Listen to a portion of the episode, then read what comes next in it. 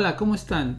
Soy tío Jesse en Redescubriendo Jesús. Soy Silvino Padilla, aquí para comenzar a hablar con ustedes sobre el propósito por el cual Jesús entregó su vida en la cruz. Queremos darte unos pasos básicos y para empezar queremos leerte Romanos 10, 9 en adelante. Hermano Silvino, ¿puede leerlo por favor? Claro que sí, dice así el versículo 9, que si confesares con tu boca que Jesús es el Señor y creyeres en tu corazón que Dios le levantó de los muertos, serás salvo. Y el versículo 10 dice, porque con el corazón se cree para justicia, pero con la boca se confiesa para salvación. El versículo 13 dice, porque todo aquel que invocar el nombre del Señor será salvo.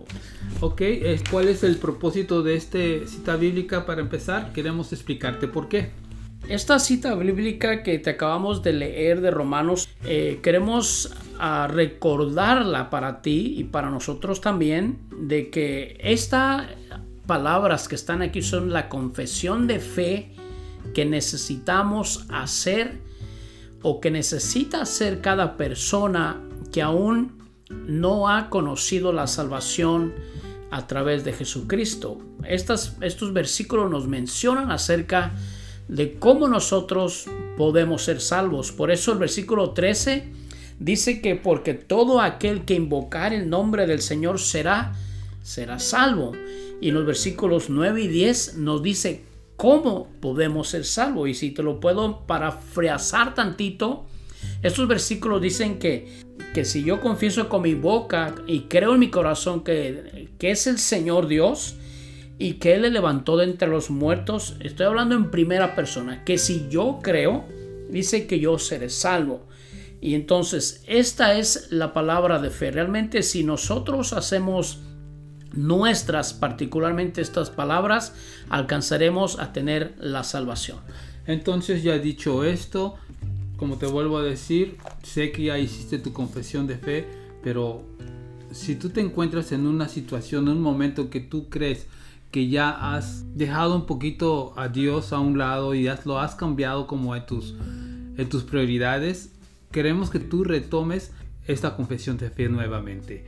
Y el primer punto básico para que tú puedas tener una nueva relación con Dios, como, como dice el tema, redescubriendo a Jesús, y empezar tu relación nuevamente con Dios, viene siendo, punto número uno, el propósito de Jesús que fue en la cruz. Exactamente.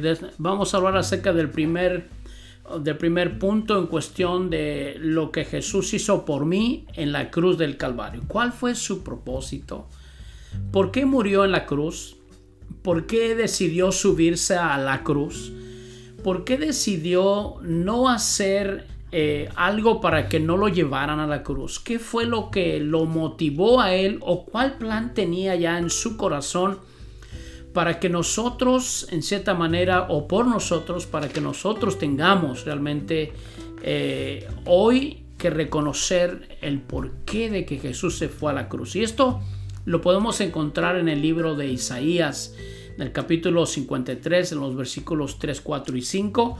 Ahí nos hablan a nosotros acerca del por qué hizo que Jesús se fuera a la cruz. Isaías 53, 3 Dice, despreciado y desechado entre los hombres, varón de dolores, experimentado en quebranto, y como que escondimos de él el rostro, fue menospreciado y no lo estimamos. Ciertamente llevó él nuestras enfermedades y sufrió nuestros dolores, y nosotros le tuvimos por azotado, por herido de Dios y abatido.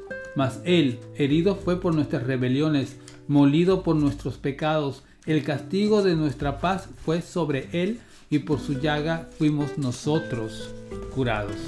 Así es, tío. Y aquí, si se dan cuenta ustedes, nos habla acerca de que Él llevó todas nuestras enfermedades, Él llevó nuestros dolores, Él llevó aún las cosas cuando nos enojamos, tantas veces que nos enojamos en la vida, que también Él llevó las cosas que hacemos a veces rebeldemente.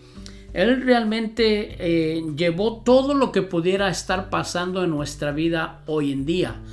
Por esa razón y por ese motivo o esos motivos Jesús fue el que decidió decir, sí, vale la pena que yo me deje llevar a la cruz del Calvario para poder cumplir este plan precioso que el Padre de Jesucristo tenía en mente hacer y por esa razón creo que es bueno y creo que es más que saludable el recordar lo que hizo Jesús por mí en la cruz y es, si lo podemos encerrar en algo eh, sintético, lo pudiéramos decir, realmente lo que Él hizo por mí en la cruz es todo lo que me pueda pasar hoy o lo que me ha pasado. Por esa razón fue Él a la cruz del Calvario. Ahí hay otra pregunta que dice, ¿para qué lo hizo Jesús? Y eso lo encontramos en Romanos, 20, uh, Romanos 3, 23. Y aquí se lo voy a leer. Así. Que dice, por cuantos todos pecaron y están destituidos de la gloria de Dios. ¿Qué nos puede decir ahí? Bueno, aquí estamos hablando acerca de una paga de un pecado. Entonces, por eso dice que por cuanto dice todos pecaron están destituidos de la gloria de Dios. Aquí nos habla acerca de que tenemos que recordar, acuérdense que estamos redescubriendo a Jesús. Estas son cosas que ya conocemos, que ya sabemos, pero que a lo mejor se nos han olvidado. Y aquí en este versículo de Romanos 6:23 dice que todos nosotros, todo el ser humano es pecador. No hay nadie en el mundo hoy actual ni en el mundo anterior de que diga que nunca pecó. Sabemos que solamente el único que no lo, no lo hizo fue Jesucristo. Por eso nos, nos habla aquí de que para qué lo hizo, dice que para que nosotros podamos ahora estar contados en la gloria de Dios. También tengo otra cita que dice, para el inciso C, que sería, ¿para qué lo hizo? Que dice Romanos 6, 23, que sabemos que lo hizo porque son, todos somos pecadores, pero también nos da una... Una salida al pecado. Exacto.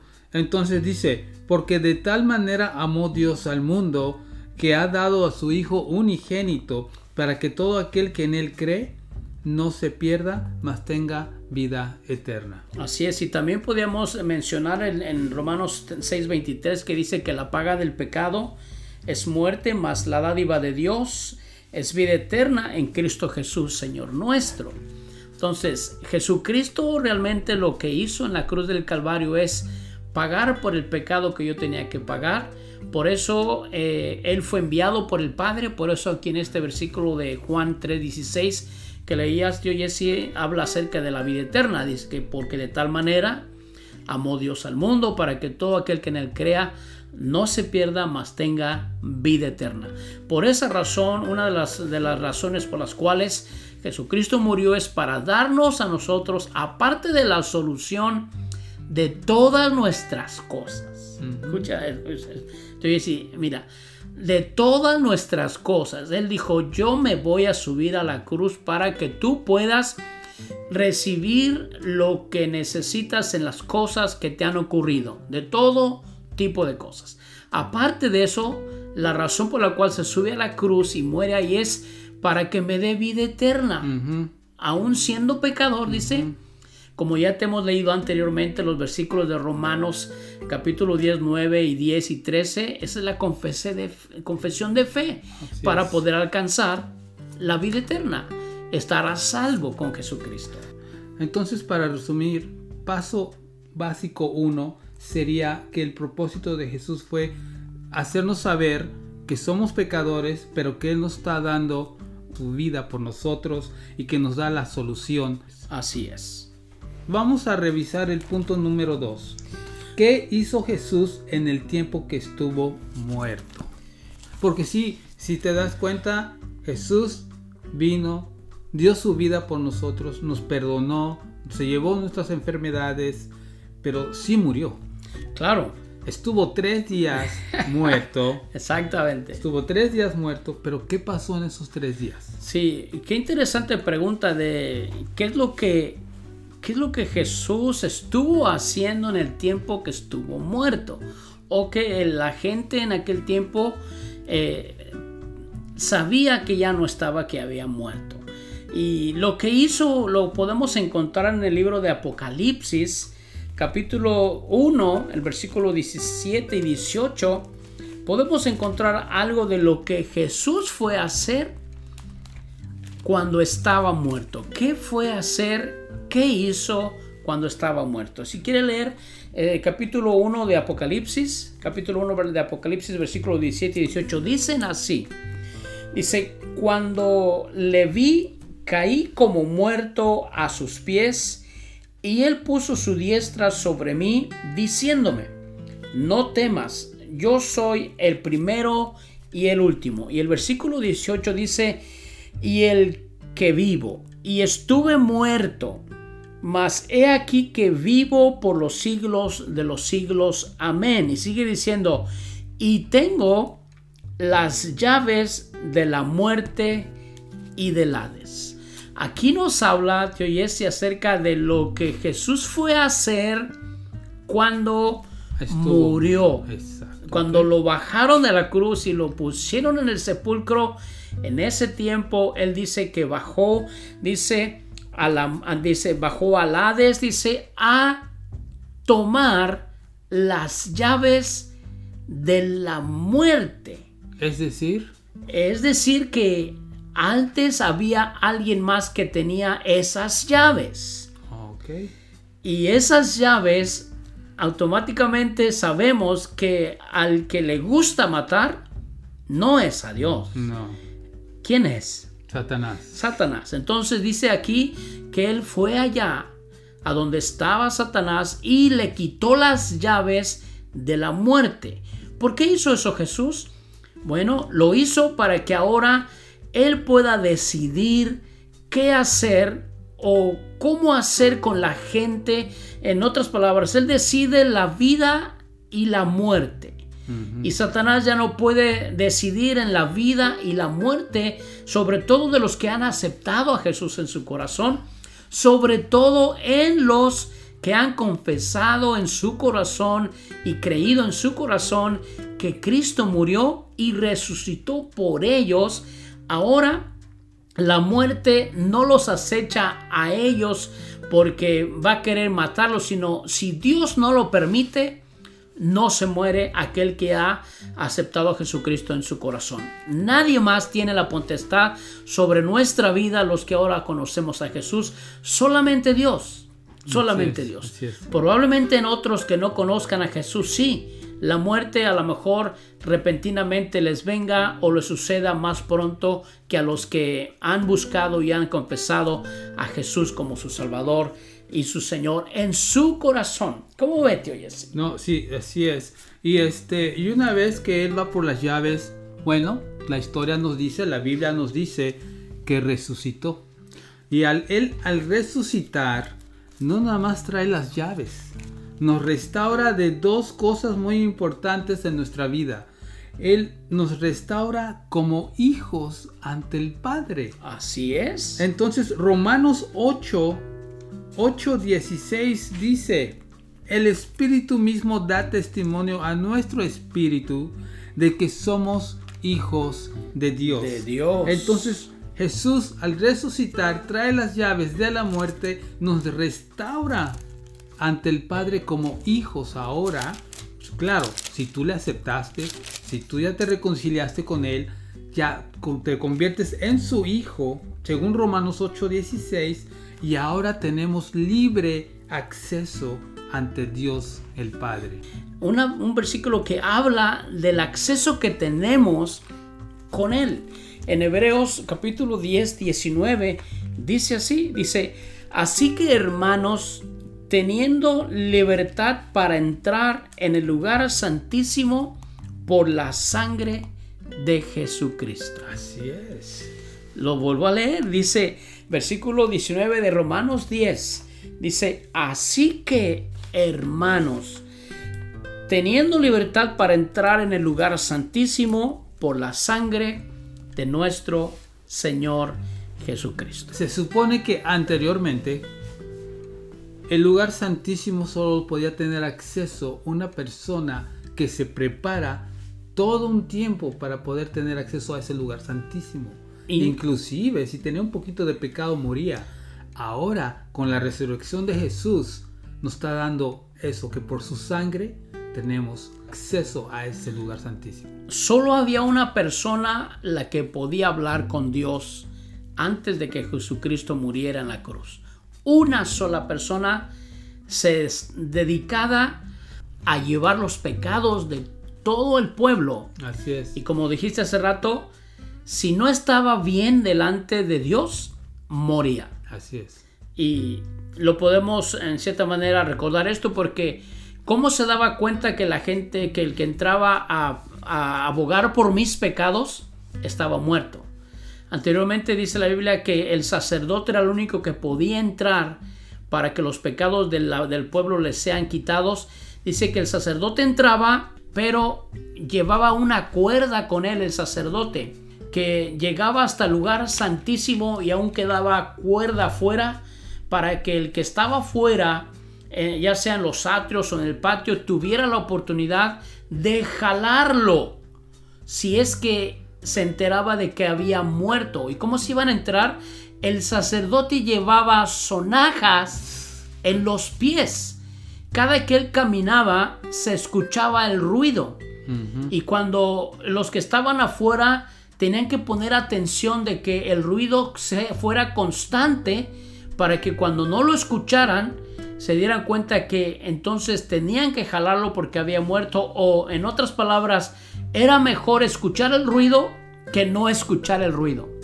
Porque el, ruido les garantizaba a ellos de que sus pecados iban a ser, a ser escuchados por Dios por medio del sacerdote pero como cuando no estaba bien el sacerdote moría y nadie podía en cierta manera salir beneficiado en cuestión de, los pecados que había cometido.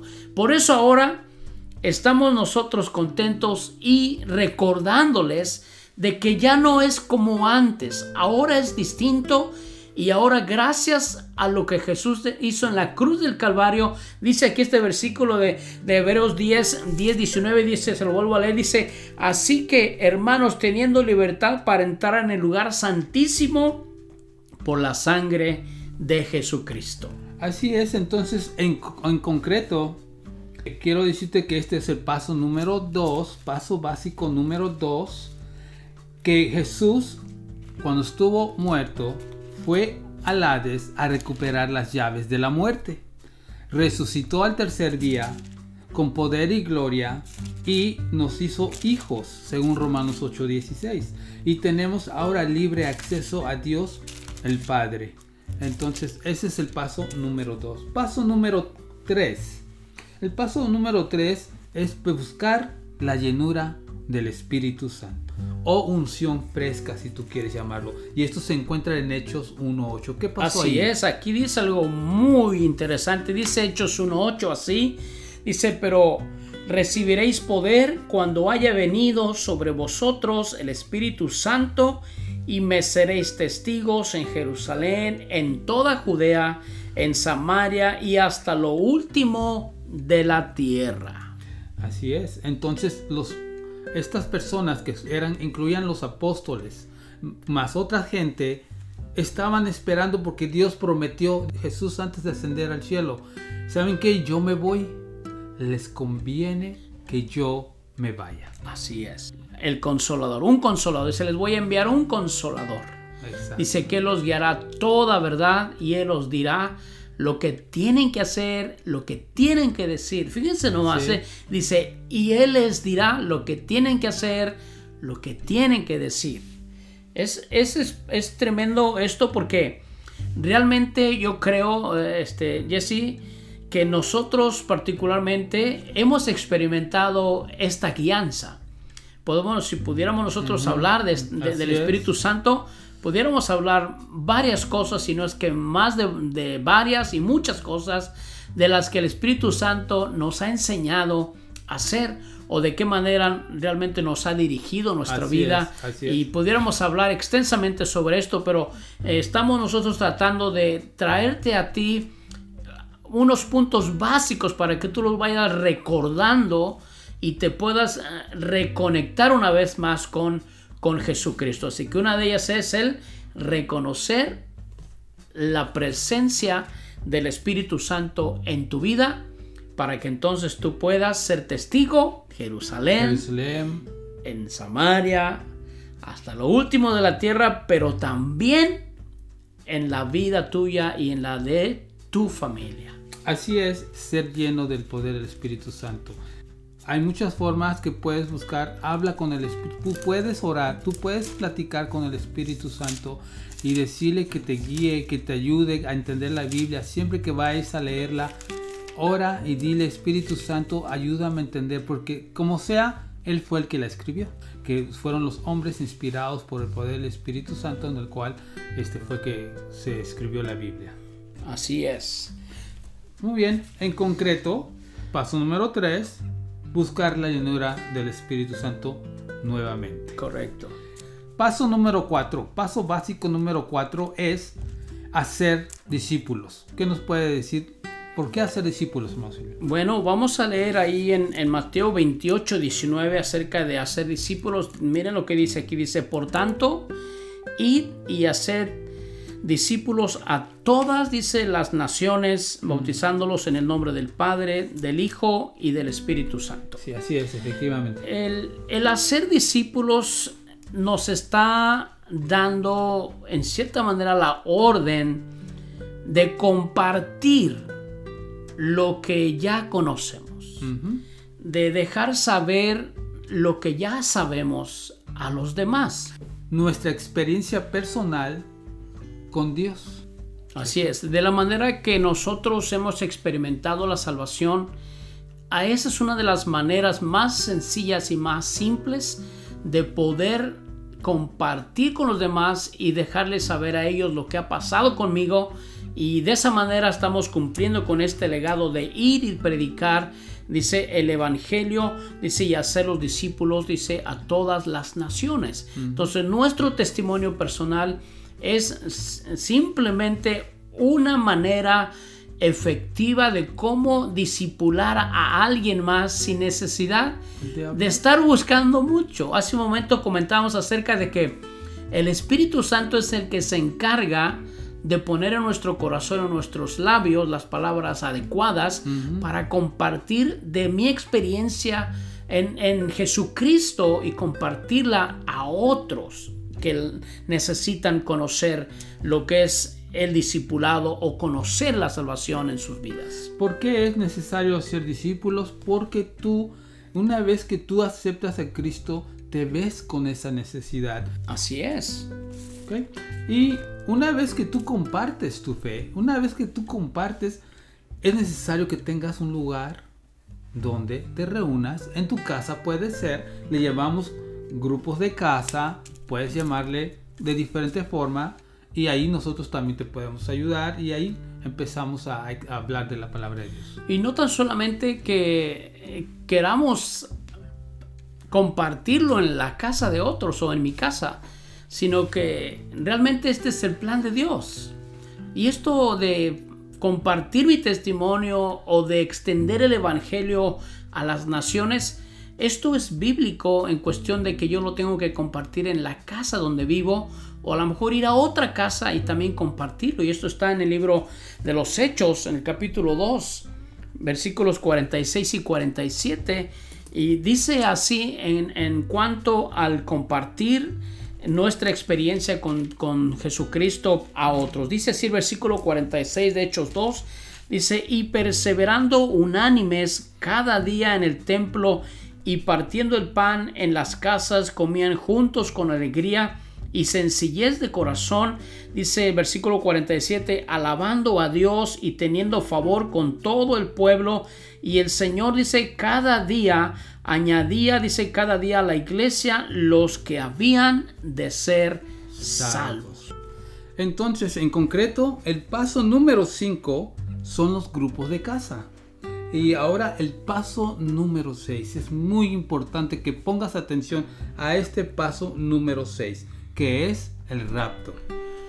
Así es, bueno, antes de, decirle el rapto, al que no se asuste, quiero decirle que el propósito para que nosotros deseemos o queramos abrir nuestra casa para que se predique el Evangelio es porque la palabra de Dios dice que el Evangelio necesita ser predicado por todo el mundo antes de que venga o que suceda lo que acabas de mencionar acerca del rapto. Por eso hay una necesidad grande, urgente, de que nos reanimemos nosotros para desear compartir acerca de Jesucristo y que conozcan verdaderamente el plan de salvación en el corazón de la gente y que entonces después de esto podamos nosotros los que ya los que ya hemos recibido a Jesucristo que podamos recordarnos o en esta ocasión queremos recordarle de, lo, de algunos de los sucesos que aún todavía faltan por acontecer y esto es lo que estábamos mencionando acerca, acerca del rapto. Y queremos hablar acerca del rapto simplemente algunos versículos de los que hablan acerca de este acontecimiento que está a, pronto a suceder a futuro. Y creo yo que en un futuro no muy lejano. Y queremos leerte unas partes bíblicas ahí en Primera de Tesalonicenses es la que tiene por ahí. Sí aquí la tengo. Ok 4 16 y 17 porque el Señor mismo con voz de mando con voz de arcángel y con trompeta de Dios descenderá del cielo y los muertos en Cristo resucitarán primero. Luego, nosotros los que vivimos, los que hayamos quedado, seremos arrebatados juntamente con ellos en las nubes para recibir al Señor en el aire, y así estaremos siempre con el Señor.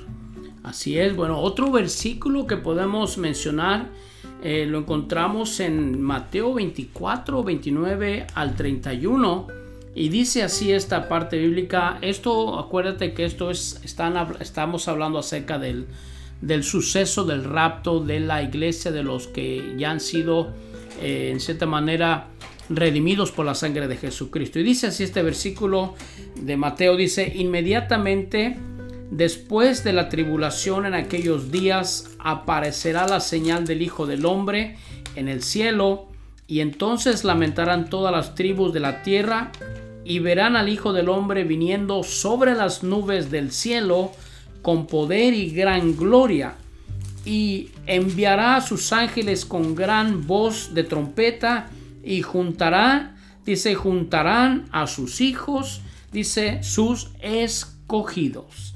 Esto es lo que nos habla acerca de suceso a futuro que es el rapto, el rapto de la, de la iglesia de de Jesucristo. Y también hay otra escritura que se encuentra en Primera de Corintios capítulo 15 versículo 51 y versículo 52 que nos va a leer tío Jesse. Aquí lo tengo, 51 y 52. He aquí, os digo un misterio. No todos dormiremos, pero todos seremos transformados.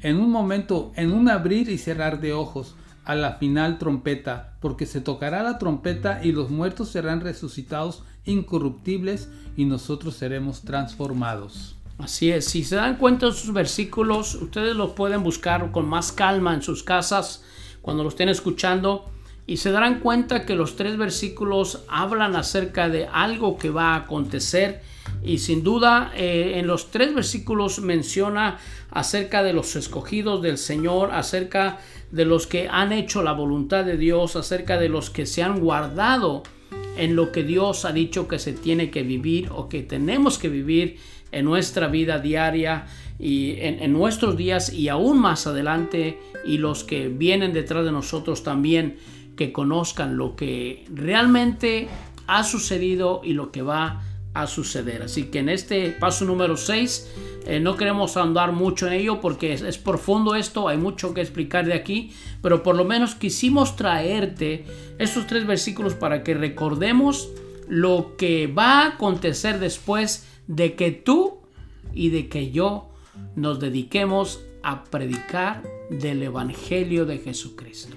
Te hacemos mención del rapto no como una cosa que tengas que tener miedo, sino al contrario, es una cosa que tú debes de saber que ese es el momento que nosotros debemos de estar preparados para irnos. Porque nos parece importante que estemos listos y que nosotros compartamos el Evangelio, que otras personas no se queden, sino se vayan también con nosotros. El paso básico número 7 vendría siendo bodas del Cordero.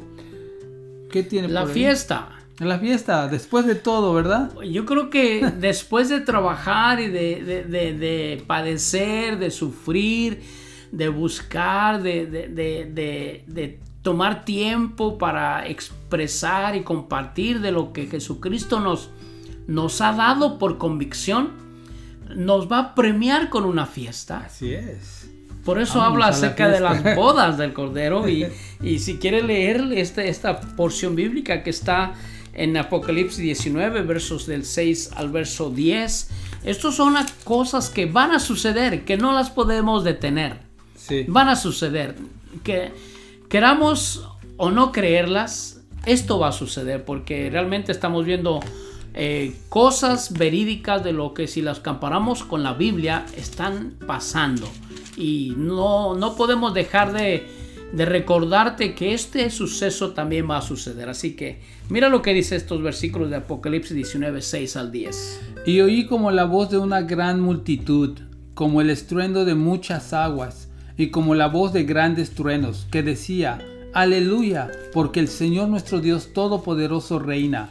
Gocémonos y alegrémonos y démosle gloria porque han llegado las bodas del Cordero y su esposa se ha preparado. Y a ella se le ha concedido que se vista de lino fino, limpio y resplandeciente, porque el lino fino en las acciones justas de los santos. El ángel me dijo, escribe bienaventurados los que son llamados a la cena de las bodas del Cordero, y me dijo, estas son palabras verdaderas de Dios. Yo me postré a sus pies para adorarle, y él me dijo, mira, no lo hagas, yo soy consiervo tuyo y de tus hermanos, que retienen el testimonio de Jesús. Adora ahora a Dios porque el testimonio de Jesús es el espíritu de la profecía. Note, tío que ahí dice, gocémonos y, alegrémonos y démosle gloria. O sea que no hay motivo para ponerse tristes o para ponerse temerosos, sino que este verso de, de que acabas de leer nos dice que nos tenemos que gozar, que nos tenemos que alegrar, que tenemos que darle gloria a Dios porque han llegado las, bodas, del Cordero. Del Cordero. Súper. Muy bien, aquí tenemos otro, otra cita en Hechos. Hechos 1, 10 y 11. Y estando ellos con los ojos puestos en el cielo, entre tanto que él se iba, he aquí se pusieron junto a ellos dos varones con vestiduras blancas, los cuales también les dijeron, varones Galileos, ¿por qué estáis mirando al cielo? Este mismo Jesús que ha sido tomado de vosotros al cielo, así vendrá como lo habéis visto ir al cielo. Así es, aquí habla acerca de que va a suceder, de que así como los discípulos en aquel momento vieron ascender a Jesucristo al cielo, dice que así volverá una vez más. De manera que volvemos a reiterarles una vez más eh, queremos traerles a ustedes una refrescura de las cosas que a lo mejor ya conoces, que ya conocemos, pero vale la pena recordarlas. Por eso el eslogan que tenemos de estas pláticas que hemos compartido contigo hablan acerca de redescubriendo a, Jesús. Y ese es el plan, redescubrir a Jesús y esto significa volver a recordar lo que ya Jesús dijo, lo que ya hizo, y lo que hará por cada uno de nosotros. Como síntesis, redescubriendo Jesús, pasos básicos. Número uno, el propósito de Jesús. Número dos, ¿qué hizo Jesús en el tiempo que estuvo muerto? Número tres, buscar la llenura del Espíritu Santo. Número cuatro, hacer discípulos. Número cinco, grupos de casa o extendiendo el reino. Número seis, hablar y estar preparados para el rapto. Y número 7, irnos en las bodas del Cordero. Esperamos que este, este recapitulación, este refrescura, como dice el hermano Silvino, te haya servido y por favor busquemos a Dios, alcancemos los más que podamos. Cada minuto, cada segundo, mucha gente se está perdiendo. Tú tienes que ser esa salvación para esas personas que ya conocen el Evangelio. Fíjate lo que te digo los que ya conocen el Evangelio y que están sentaditos, es tiempo de activarnos y ponernos las pilas y echarle ganas. Así es, no hay tiempo para quedarnos quietos. Muchas gracias, esperamos que sea de bendición y hasta la próxima.